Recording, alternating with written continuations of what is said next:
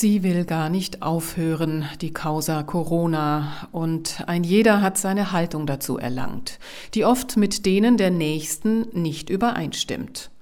Toleranz wäre angesagt.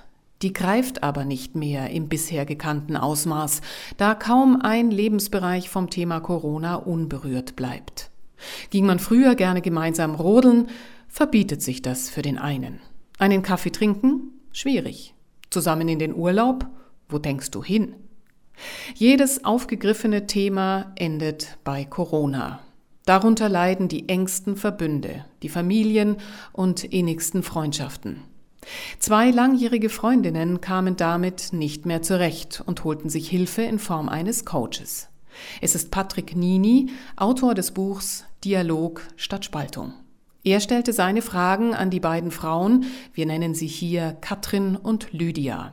Hören Sie heute die dritte und letzte Folge dieses Freundschaftsrettungsversuches. Zunächst befragt Nini Lydia.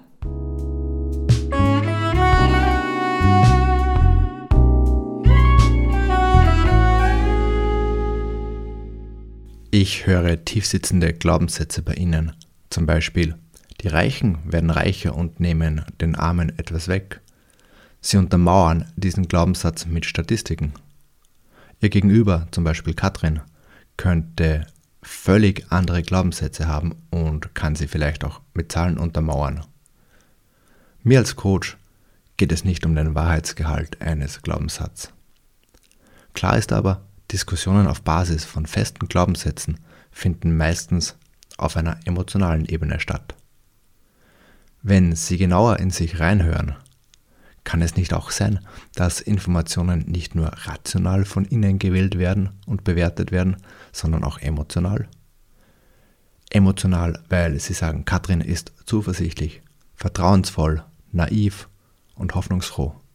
Sind Sie denn das Gegenteil? Vielleicht können Sie mir zunächst helfen, was ich in Bezug auf die Reichen werden reicher auf Kosten der Armen als Glaubenssatz verstehen muss. Ich habe diese Information mehrfach gelesen, man kann es auf dem Aktienmarkt feststellen. Dass dieses Geld sich nicht vermehrt, sondern umverteilt wird, ist wahrscheinlich auch keine Glaubensfrage. Ich verstehe deshalb den Hinweis auf meine Emotionen noch nicht genau. Dass man Informationen aufgrund von Einstellungen und Emotionen wählt und bewertet, Davon bin ich vollkommen überzeugt.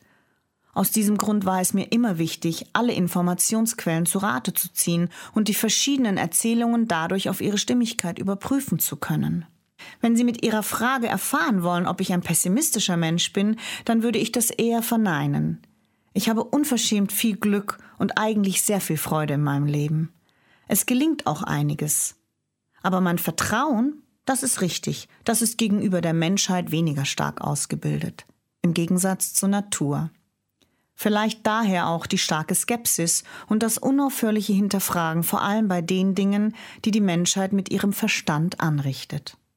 Wenn Sie mir zustimmen, dass Ihre Debatte eher auf einer emotionalen Ebene stattfindet, was könnten Sie tun, um auf eine rationale Ebene zurückzufinden? Nachdem ich davon ausgehe, dass unsere vielgepriesene Rationalität von der Emotionalität nicht zu trennen ist, ich das im Übrigen auch gut finde, tue ich mir schwer, dieser Forderung nachkommen zu sollen. Wie würden Sie sich auf eine gemeinsame Informationsbasis einigen, wenn Sie derzeit unterschiedlichen Quellen vertrauen? Auch im Hinblick auf das Thema Vertrauen. Wenn uns die eigene Expertise fehlt, können wir Informationen nur als plausibel abstempeln oder eben nicht.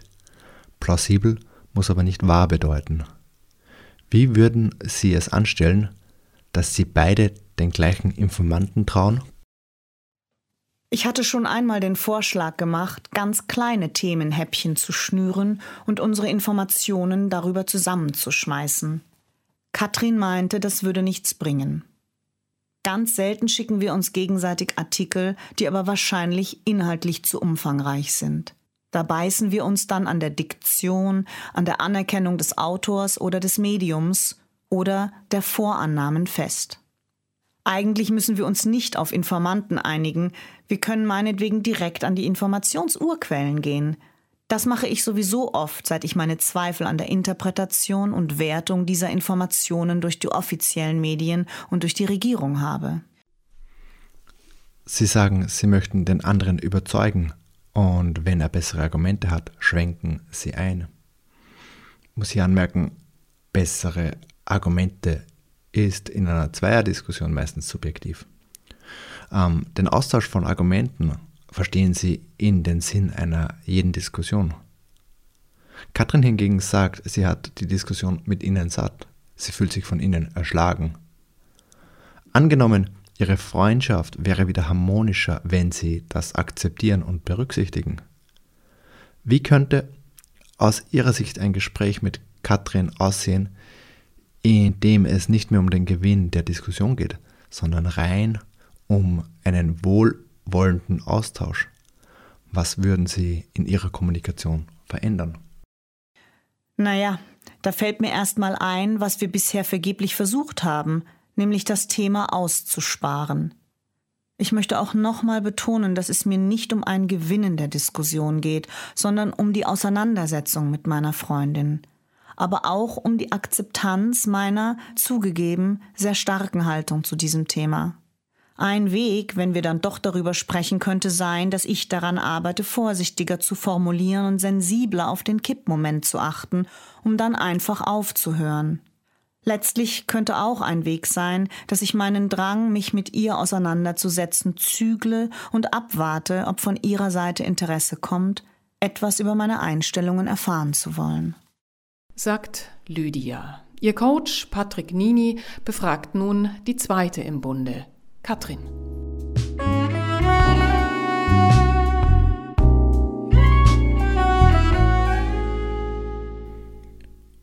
Angenommen, Lydia würde respektieren, dass Sie die Diskussion satt haben und sich ohnmächtig fühlen. Was würden Sie sich von ihr in Ihrer Gesprächskultur im Hinblick auf Corona wünschen? Ich würde mir von ihr wünschen, dass sie sich nicht so oft in Rage redet dass sie meine Meinung auch einfach mal stehen lassen kann oder eine Diskussion vertagt, wenn sie droht, sich festzufahren, um in Ruhe darüber nachzudenken und später darauf zurückzukommen. Außerdem würde mich mehr interessieren, was Corona bzw. die Maßnahmen dagegen mit ihr ganz persönlich machen. Ich glaube, damit kann ich besser umgehen, als mit der Mission, alle Schlafschafe der Nation inklusive mich wachzurütteln. Was würden Sie im Gegenzug unternehmen, damit Sie Ihr eigenes Verhalten, schnell auf Distanz zu gehen, überwinden könnten? Würde es die Lage erlauben, würde ich sie einfach mal in den Arm nehmen. Ich könnte darauf achten, ihrem Blick nicht auszuweichen und durch meine Gestik um Mimik Nähe signalisieren. Ich könnte sie weniger aus meinem Leben ausschließen, ihr wieder mehr von meinen Sorgen und Erlebnissen erzählen. Früher fand ich ihre Ratschläge dazu oft hilfreich. Heute allerdings höre ich diese zu manchen Themen schon in meinem Kopf und verzichte dann gerne darauf, sie aus ihrem Mund zu hören. Das liegt natürlich auch daran, dass wir uns beide in all den Jahren verändert haben. Vielleicht finden wir inzwischen jemals bei anderen Menschen, jedenfalls auf vielen Gebieten, mehr Verständnis, Trost, Rat und Nähe. Vielleicht sollten wir die Meinung der anderen für uns gar nicht mehr als so bedeutend erachten. Vielleicht ist eine gewisse Distanz, also eine Art Abnabelung nach 50 Jahren beste Freundin sogar der Schlüssel zu mehr Akzeptanz der Unterschiede und somit mehr Toleranz. Was könnten Sie machen, damit sich Lydia von Ihnen ernst genommen fühlt? Stichwort absonderliche Theorien. Für Lydia scheint, wie schon in ihrer Zielsetzung des Coachings formuliert, die Antwort auf diese Frage besonders dringlich. Gut, ich könnte ihr mehr zu verstehen geben, was ich wirklich an ihr schätze und bewundere. Ihre Herzlichkeit, ihre Treue, ihre Hilfsbereitschaft, ihre Großzügigkeit, ihre Neugierde für unglaublich viele Bereiche des Lebens, ihre Schnelligkeit im Denken, ihre Kraft, neue Lebenswege zu finden und sie ganz praktisch und zielstrebig umzusetzen, ihre Begeisterungsfähigkeit und, ja, durchaus auch ihre Fähigkeit, gedanklich ausgetretene Pfade zu verlassen und auf unbekanntes Terrain vorzustoßen. Stichwort unkonventionelle bis absonderliche Theorien. Solange das bei den Theorien bleibt, kann ich da auch gut mitgehen. Wenn daraus aber, zumindest vorübergehend, Welterklärungsmodelle werden, die ihr selber, mir und der Allgemeinheit als Lösung aller Probleme erscheinen soll, wird es für mich absurd oder unheimlich. Ihre Informationen beruhen auf unterschiedlichen Informationsquellen. Dem ist sich auch Lydia bewusst. Wenn Sie sich auf gemeinsame Informationsquellen einigen könnten, wie könnten Sie diese gemeinsam auswählen und sichten? Wir könnten gemeinsame Spielregeln aufstellen, zum Beispiel, woher darf die Quelle kommen, woher nicht.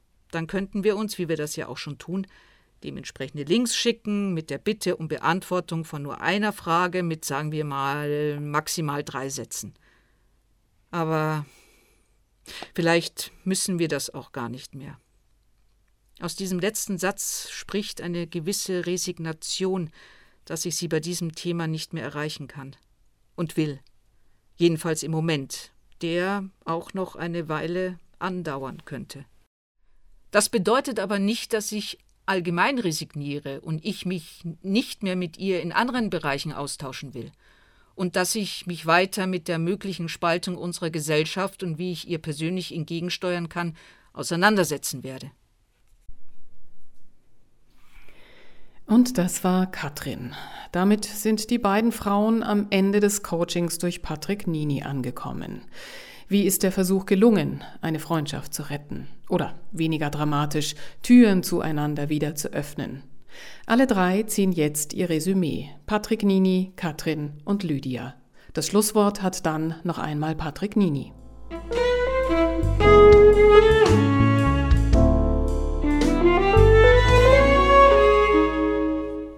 Katrin, Lydia möchte künftig mehr auf Kippmomente achten und dann zuhören. Wenn das gelingt, brauchen Sie sich keine Sorgen mehr machen, dass Sie, das Schlafschaf, wachgerüttelt werden. Vielleicht können Sie dadurch das nächste Mal unvoreingenommener in das Gespräch mit Lydia gehen und ihr nochmal eine Chance geben. Sie möchten wissen, was Corona mit ihr persönlich macht. Fragen Sie sie doch einfach. Sie haben ein gemeinsames Feindbild und das könnte sie beide wieder miteinander verbinden. Sagen Sie ihr, dass Sie sie gerne in den Arm nehmen möchten und vielleicht klappt das ja auch nach einem gemeinsamen Corona-Test, wenn er negativ ist. Sagen Sie ihr nochmal persönlich, was Sie an ihr schätzen und sie wird es sicherlich ebenfalls tun. Das könnte eine gute Basis für euch beide werden. Sie erzählen von einer gewissen Resignation und einer Abnabelung. Das muss allerdings nicht gleich Spaltung bedeuten oder das Ende der Freundschaft. Eine gewisse Pause muss nicht gleich eine Trennung sein, sondern kann auch für einen klareren Blick sorgen. Mit etwas Distanz überdenkt man oft eigene Glaubensmuster und kann Dinge neu bewerten. Warum habe ich mich auf unser Projekt eingelassen? Es fiel mir sogar angeregt, weil ich mir nicht mehr anders zu helfen wusste weil ich unsere Freundschaft retten wollte. Oder Lydia retten? Vor sich selbst? Oder mich retten? Vor ihr? Seit einem Jahr beschäftigen mich nun schon die Fragen, ob ich vielleicht einfach nur Recht haben will, ob die Sorge um sie überwiegt oder der Ärger über sie, inwieweit ich nach einer lebenslangen Freundschaft Verantwortung trage. Ich nerve meine Mitmenschen, weil ich immer wieder darüber sprechen will. Es treibt mich um. Es reibt mich auf. Lydia fordert ein, ihre Ansichten verstehen zu müssen, sie nachvollziehen zu können, um sie schlussendlich zu übernehmen. Das kann und will ich nicht. So viel weiß ich jetzt. Und ich kenne meine Grenzen. Werden sie überschritten, ziehe ich mich zurück. Noch bin ich da. Es liegt an ihr.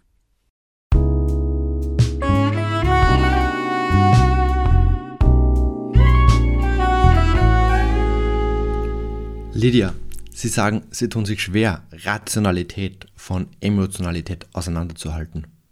Wissenschaft tut aber genau das. Mathematische oder physikalische Erkenntnisse sind völlig frei von Emotionen. Auch volkswirtschaftliche Erkenntnisse, zum Beispiel der Verlauf des Geldes, haben wenig mit den persönlichen Befindlichkeiten eines Wissenschaftlers zu tun. Vielleicht haben Sie Lust, über diesen Gedanken etwas nachzudenken und können früher oder später Emotion und Rationalität trennen.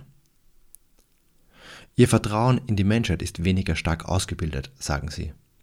Haben Sie Lust, an diesem Vertrauen zu arbeiten?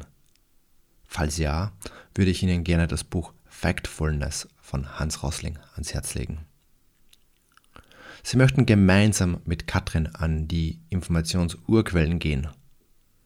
Die Bewertung dieser Urquellen ist allerdings wieder der springende Punkt. Denn das wiederum braucht gleichmäßiges Vertrauen in den Experten bzw. in die Quelle.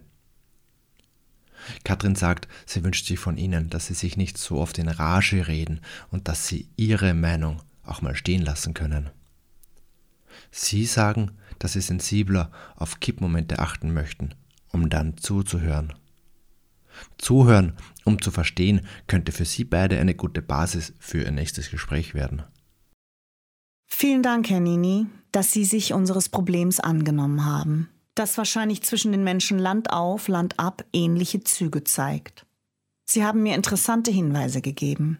Schade eigentlich, dass unser Austausch schon zu Ende ist. Für mich hat der Prozess gerade erst begonnen. Wenn Sie Katrin beispielsweise raten, sie könne mich doch nach einem gemeinsamen Corona-Test in den Arm nehmen, bemerke ich, dass die Zeit auch für sie wohl nicht ausgereicht hat, meinen Standpunkt anzuerkennen. Jedenfalls befremdet es mich, wenn Sie einen gemeinsamen Corona-Test vorschlagen. Selbstverständlich will ich meine Freundin in den Arm nehmen. Aber warum nach einem Corona-Test? Dass ich die Validität und Sinnhaftigkeit des Tests in Frage stelle, hatte ich ausreichend deutlich gemacht.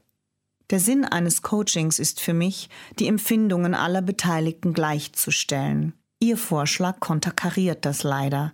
In diesem Sinne wäre ein tieferes und differenzierteres Eintauchen in unsere jeweiligen Ängste und Sorgen sicher von Vorteil gewesen. Auch kann ich Ihren Kommentar zur Wissenschaft nicht nachvollziehen. Am Beginn einer jeden Forschung steht beispielsweise die Neugier. Das ist eine starke Emotion. Mein Stand der Wissenschaft war, dass die Idee, Emotion und Rationalität voneinander trennen zu können, überholt ist. Die Hirnforschung und die Neurowissenschaften haben das in den letzten Jahrzehnten meines Wissens mehrfach ausführlich dargestellt. Schade ist für mich auch, dass in der Kürze der Zeit nicht gelungen ist, unser gemeinsames, langjähriges Freundschaftsfundament zu stärken. Ich wäre gerne bei den Themen Emotionalität und Vertrauen in die Tiefe gegangen, ich denke, Sinn des Coachings hätte sein sollen, möglichst friedvoll und untendenziös miteinander kommunizieren zu lernen, und so verstehe ich auch Ihren so einfachen wie guten Satz Zuhören, um zu verstehen. Mit Katrin bin ich nebenbei schon in einem Prozess des inhaltlichen Austauschs. Vorsichtig und in der Dimension bewusst reguliert. Davon erhoffe ich mir das Erringen von gemeinsamem Terrain. Endlich auch in Sachen Corona. Vielleicht werden wir aber auch von den Entwicklungen überrollt. Mal sehen, worüber wir in Zukunft zu sprechen haben.